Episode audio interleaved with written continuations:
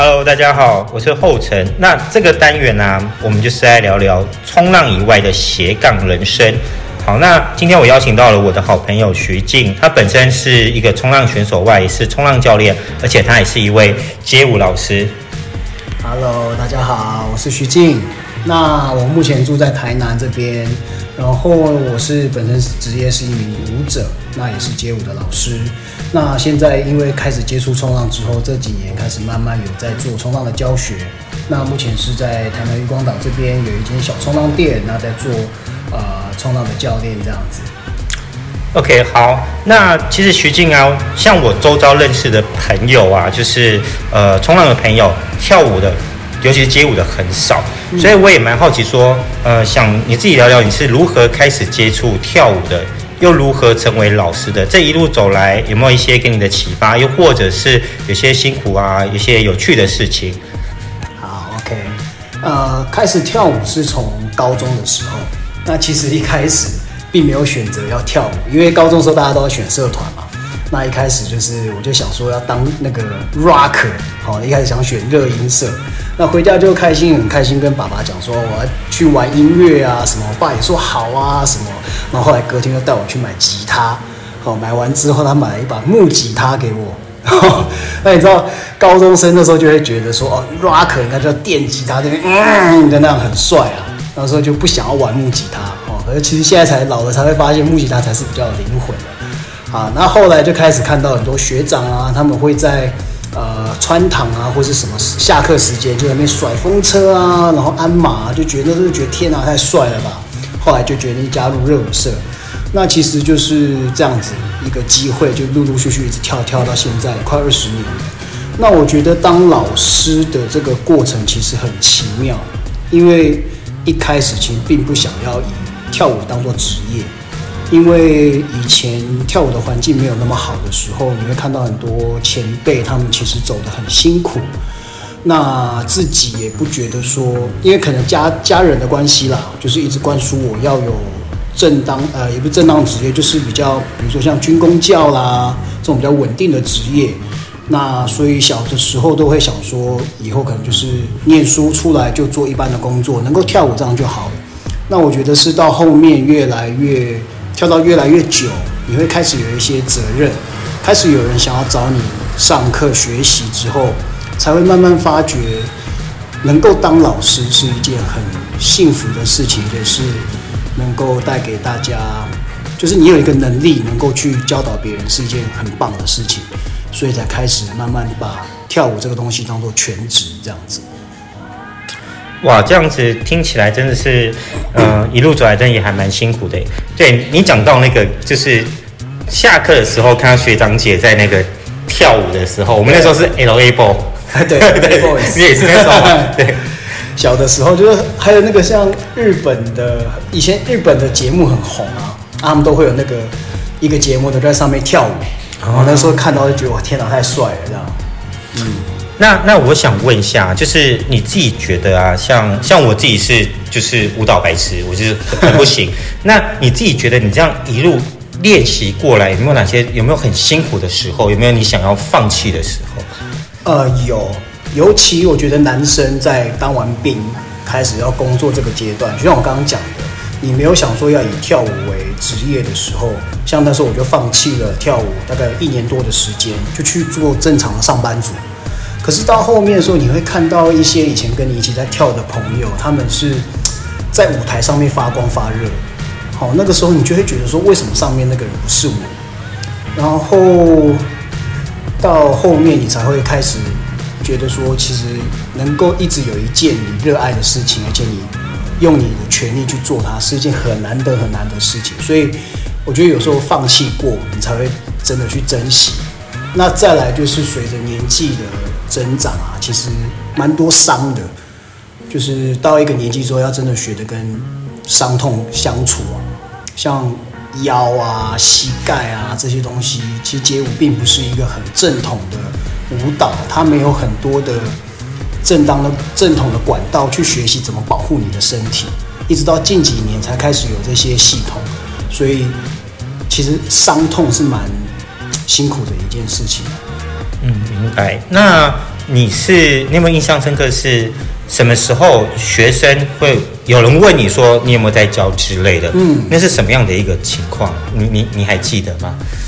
第一第一次开始教课是在台中的一间教室叫巨峰，对，那那个时候其实一开始只是大家练我们的舞团啊，那后来我觉得那真的是一个机缘，就像我刚刚讲，我开始放弃玩，当我再回去开始跳舞的时候，就开始有就是这间教室开始找我，那我教了人生第一堂课，开始慢慢教之后，哎，可能就是开始有学生会看到了，然后开始有学校社团。开始有一些机会，所以我觉得真的要把握当下，抓住每一个机会，这样子。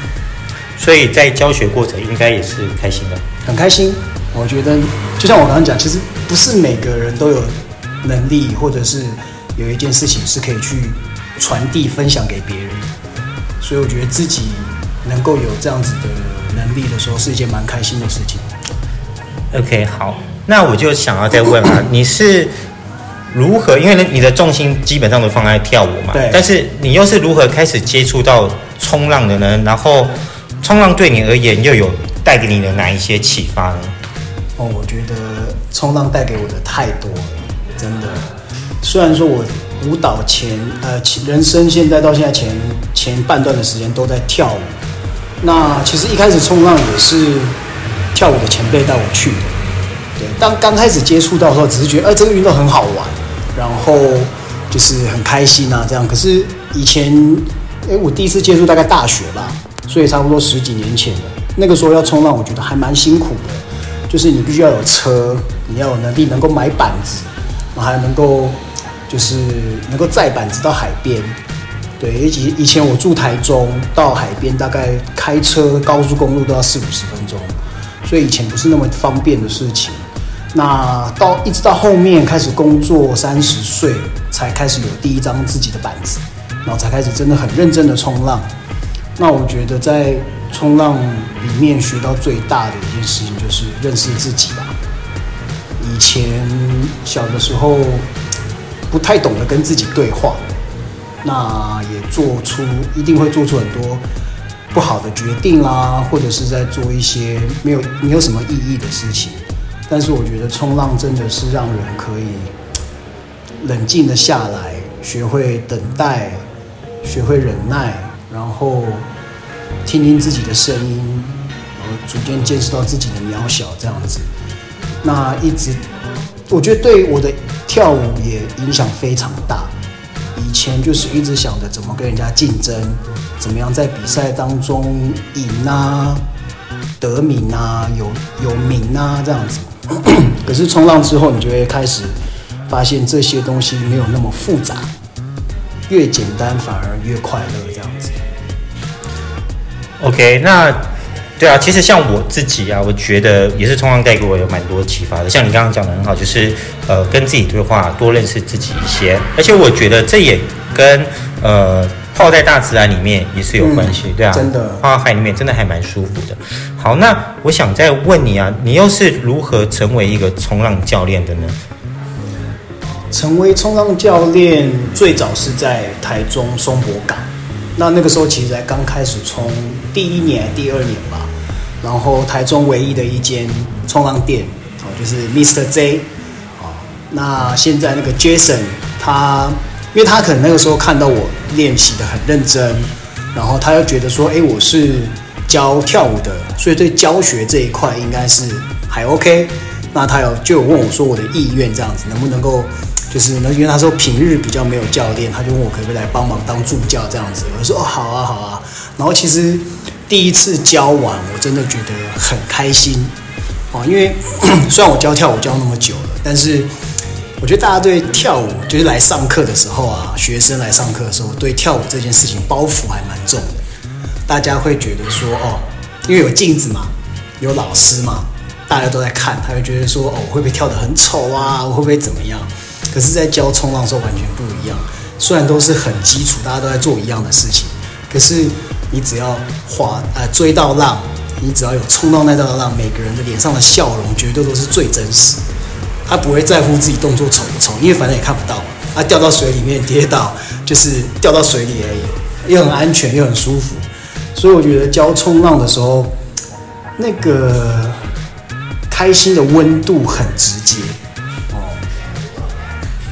那随着时间慢慢过去，其实冲浪冲到后面，就会开始在想，冲浪给我很多东西，那我能够做些什么事情？我又不是很有钱啊，或者是怎么样的。其实能够做到最简单的事情，就是把自己的开心也分享给其他人。那我觉得后面就开始会想要当一个教练，就是因为想让更多人能够认识冲浪这个。OK，我我觉得我也我也蛮认同你说的，因为就是呃。对，这运动带给我们自己很多启发之后，然后有一天你也想把它分享给想要学习的人。嗯、对，而且而且讲的很好，就是你在大海面前，你就是很赤裸，你没有什么所谓的偶包。对，对你只要其实只要泡到海里就很开心，而且当你真的可以站起来的话，那个快乐是真的真的很、嗯、很棒的。这样、嗯，而且我觉得一样是教初学者，就是呃那个那个大家在面对大自然啊。然后在可能大家都在关在都市里面关久了嘛，大家在面对大自然的时候，呃的那种开心的回馈啊，是他们平常在都市里面得不到的。因为都市里面你可能要跟人家竞争，你可能要跟人家很多的来往，但是冲浪它可以让你很简单快乐的，就是抛下这一切。然后我印象最深刻是后来看 Netflix 有一部电影。他是在讲怎么教美国大军，他们有一些那个打过仗，那他们可能有的人是心理有创伤，有的人是身体有创伤，那他们原本都已经几乎在社会中是迷失自己，可是后来他们因为冲浪这件事情，他们重新找回人生的意义。我觉得那真的是没有什么太多的运动可以像冲浪这样子，给一个人有这么大的改变跟启发。嗯，我觉得这个我真的非常认同，而且因为你在冲浪的时候，你面对的是 自己的内心，大部分的时候啦，对，当然有有些人去下去自己在聊天啦，但是也是也是就比较安静，是 还面对自己的内心，然后你跟你互动的是大自然跟海洋跟海浪，所以这也是我自己一直觉得这运动到现在，呃，我也不是，我还是会继续做，也跟教学也是，像徐静也是，就是我们都可以在里面找到可以带给学生。嗯，比较正面的启发，可以把这个正呃正能量传达出去。OK，好，那我等一下，现在就是要做一个结尾了。那徐静，你有没有什么想要再补充的？呃，我觉得不管你今天是有没有接触过冲浪，或者是呃你冲了很久也好，没有第一次下水也好，我觉得。大家应该都可以在冲浪这件事情里面更加的认识自己，尤其这次疫情啊，我觉得大家都很久都不能够下水。其实我们真的很应该改，就像我之前一开始说我失去过跳舞这件事情，那我现在也会觉得说，当我如果以后不能冲浪，那真的是很可怕的一件事情。对，所以我会想说，真的要好好珍惜我们身边有的环境。尤其台湾其实真的蛮幸福，出去家门口的很多人啊，出去家门口就是海，也有很多人选择开始到恒春啊，开始到台东这边去生活。那我觉得真的就是怎么样认识自己，怎么样跟，怎么样理解自己生活之中的意义，我觉得真的蛮重要。OK，谢谢呃徐静今天的分享。那我就现在要先跟大家再介绍一下我们今天的环境。我今天是到台南，到徐静他家。那我今天其实我来之前就只有跟徐徐沟通说，呃，我可能会问他哪一些问题。那我今天的方式也想要说，就是一个很很自然的方式。所以呃，我们在他家，他家很特别，他家是一个呃住家跟他自己的街舞工作室结合在一起，然后也有餐厅，然后呃，他们有时候一些朋友练完舞会在。聊天，所以你在这这一集里面可以听到美说在旁边聊天，对。然后我们在他餐厅的旁边的一个小休息区录这个，所以你也可以听得到呃车子过去的声音。但是我会决定这就不后置，我们就是很自然的，就是这一集你听到所有声音就在里面。好，那我最后在结尾的时候啊，我等下会请徐静来介绍一下他自己的工作室，对，叫什么名字之类的。你们如果有来台南的话，就可以来找他。然后呢，这我们等下录完之后，我会到他的舞蹈教室。我今天因为配乐是我们徐静选的，所以我们等下会去录一些。就之前有一天跟他讲说，就是以这个音乐为背景做一个舞蹈的即兴。好，这时候这今天我们会去录，然后把它剪成影片，我会放在这个单元最下面的连接。大家记得听完之后要点进去看一下。OK，那徐静来介绍一下你的工作室，好。好，那我的冲我的工作室叫做秋一波冲浪工作室，好，那也可以简称秋坡。好，那为什么会取这个名字呢？就是。之前去垦丁啊，或者去台东的时候，就觉得我很喜欢大家冲浪很 Q 的感觉。好，所以我就想说，那我应该就是把这个氛围带到台南。好，所以想说大家来秋一波这样子。那刚好我的师傅后程他以前的冲浪民宿叫做彩坡。好，那在恒春现在也是转型成冲浪工作室这样子。那我觉得，哎，彩坡秋坡啊，好像不错哦。OK，那我就。取这个名字。对，那其实就在渔光岛一下桥左手边，在一个钓具店旁边就可以看到我们。那所以大家如果来台南有呃想要租板子啦，或者是教学啦，或者是想要来聊聊天啊，那都可以过来找我。好的，谢谢徐静今天的分享。好，那我们就接下来要去录他跳舞了。那今天这个单元就先到这边结束喽。好，我们下次见。耶。